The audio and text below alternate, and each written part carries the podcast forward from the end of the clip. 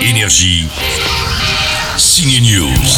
Fan de série, vous avez probablement vu la série Downton Abbey, récompensée de 3 Golden Globes. Il y a eu 6 saisons, de 2011 à 2016, pour raconter la vie dans un château anglais, les intrigues entre domestiques et les nobles, avec cette musique de générique, ouais.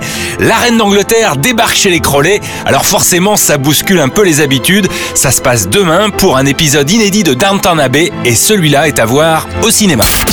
J'ai passé ma vie à affronter la mort.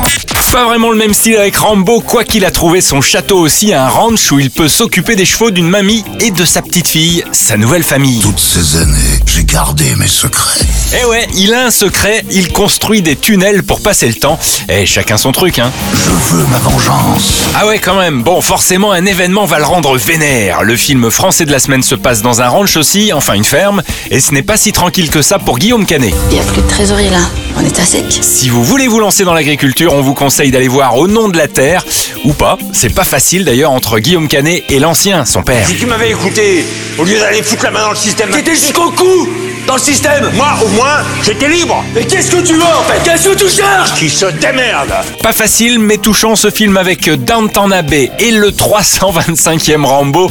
Ce sont les nouveautés ciné de la semaine. Et rien ne pourra l'arrêter. Rien ne l'arrêtera, non. Même pas la retraite. Énergie. Signe News.